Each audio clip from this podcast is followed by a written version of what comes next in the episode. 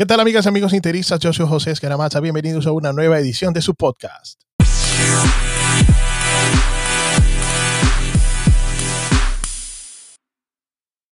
En el episodio del día de hoy vamos a estar hablando sobre el enfrentamiento entre Inter y Bayer Leverkusen por los cuartos de final de la Europa League.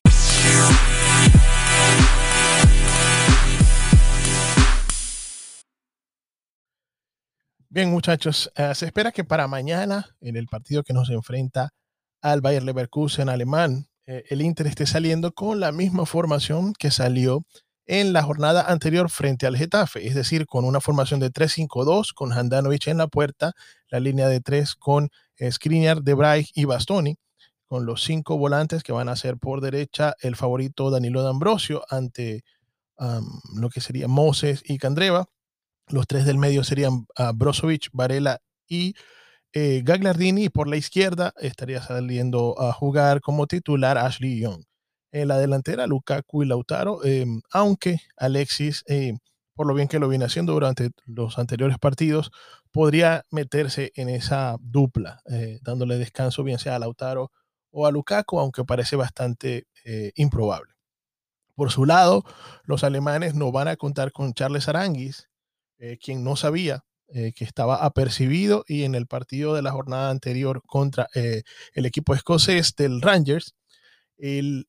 salió amonestado y no podrá jugar este partido de Europa League frente al Inter.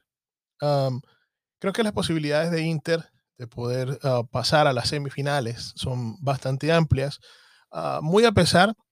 de que el equipo alemán va a estar jugando en su casa, ya que no creo que sea un factor influyente en el resultado, puesto que no va a haber público. Más, sin embargo, creo que es un equipo sumamente peligroso, tiene efectivos de muchísimo, muchísimo cuidado, y creo que sería oportuno para Inter eh, poder entrar a la cancha concentrado, proponer un juego ofensivo y salir a atacar para marcar en los primeros minutos y de esa manera ganar en confianza y ganar en, eh, en posibilidades de poder sacar adelante esta eliminatoria directa frente al Leverkusen, ya que solo quedarían dos partidos más potencialmente para poder alcanzar eh, este título que le, lavaría la cara a una temporada bastante buena, más sin embargo, eh, donde nos quedamos en puertas de títulos a nivel doméstico, ya que terminamos la temporada a un punto de la Juventus, que nosotros, al cual nosotros pudimos haber incluso superado en algún momento en la clasificación y habernos quedado con el título. Y bueno, nos queda ese mal sabor de boca y también en la Copa Italia frente al Napoli, eh, que también el partido propusimos, propusimos y propusimos, más sin embargo fue el Napoli el que pasó eh, a la siguiente ronda y que a la postre se llevó el título de campeón de la Copa Italia.